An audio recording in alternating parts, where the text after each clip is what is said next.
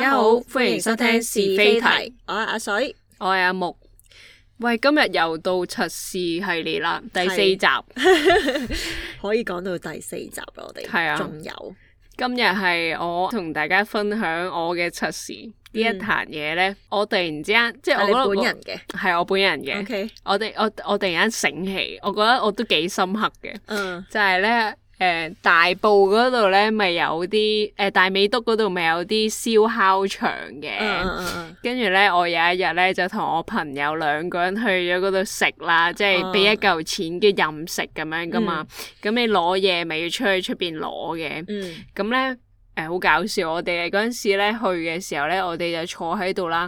咁因為嗰啲煙咧會吹去另外一邊，所以我哋兩個係並排坐咗喺度嘅。嗯然之後咧，對面即係隔離台咧，你面向前面嗰張台咧，嗰對情侶咁啱都係坐埋同一邊嘅，嗯但係佢哋就我哋就對望咯。嗯你想唔想像到嗰個畫面？想象到未未搭台咯？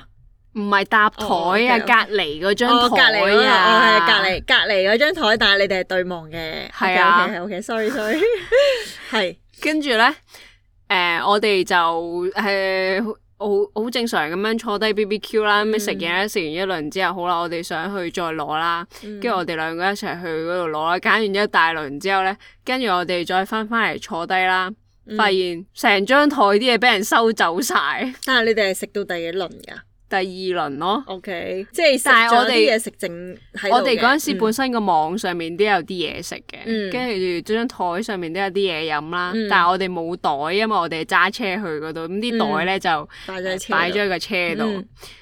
跟住咧就發現我哋翻到嚟啲嘢俾人收走晒啦。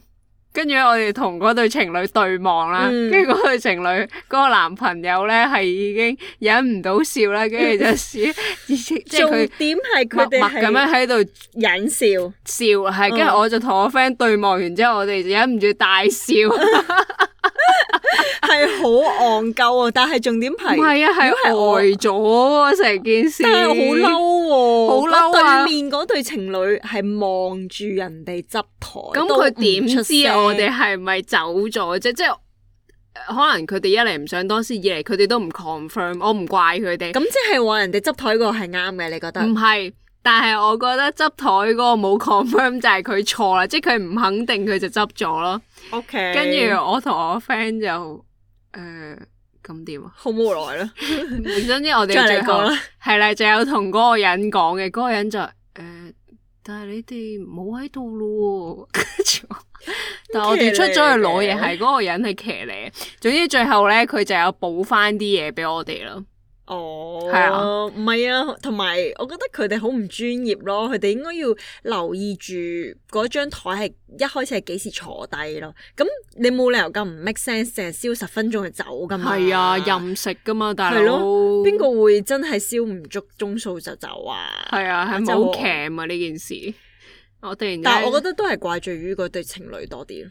但係真係好好笑。重點係我哋喺度對望，跟住喺度笑嘅同時，跟住望住佢哋，佢哋都忍唔到笑。佢哋一定呢件測試一定都係遺留喺佢哋心入邊好耐，跟哦住佢哋應該之後都同嗰啲 friend 講，係啊，喺佢哋心目中有個哇有烙印。 有兩個木嘴未燒完啲嘢就俾人燒走收走咗啲嘢。好，咁就到我講啦。嗯但係其實我有啲唔知道講唔講得，因為我個 friend 好似會聽。 因為都有啲柒嘅，咁咧事完就係嗰一日，誒、我見到佢啦，咁我就同佢傾偈啦，跟住佢就話：誒唔好喺我左邊，誒唔好喺左邊講嘢咁樣啦，我左邊誒、耳仔塞咗，跟住我嗰時不以為意咯，我以為佢有病或者耳水不平衡或者係鼻塞之類咁樣啦，嗯，跟住點知後尾咧，誒、我同佢傾傾下偈啦，佢就同我講話，其實咧佢點解耳仔塞咗咧？原來係因為佢嚿耳屎塞咗吓，所以聽唔到我講嘢。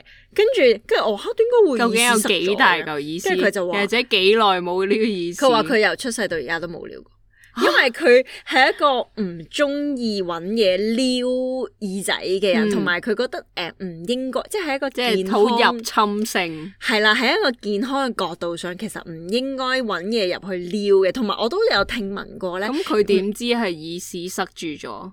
因為佢 feel 到，因為佢知道佢由細到大都冇撩過耳屎，而佢覺得應該係入邊耳屎塞咗咯。咁佢最後有冇去處理？同埋佢係誒佢阿媽有時會間唔時幫你幫佢係咁望下揾耳誒揾個電筒照下嘅，佢阿媽就話照到入邊有粒嘢咁樣嘅，跟住後尾佢就去揾醫生。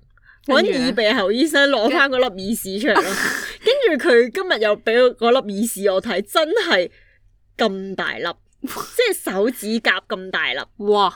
真係大粒，真係係食一大粒㗎廿幾年嚟冇撩冇撩過耳係屎啊，，跟住係誇張到塞住咗，聽唔到好講黐線嘢啊喎，我覺得， 所以係有啲攞嘅。我覺得耳仔係要定期清潔嘅，唔係但係要用正確嘅方 法跟咯。住佢就問個醫生，其實平時應該點清潔嘅？個醫生就話：其實你真係唔好乜都冇搞啊，你唔好撩佢，唔好用耳油啊，唔好用水啊，乜都唔好搞。跟住我 friend 就問：咁如果誒、呃塞咗咁點啊？跟住佢話個醫生就話：咁你翻嚟揾我咯咁樣。 係咯，個醫生純粹係想賺幾錢有咯，趣啊！係咯，就係咁啦。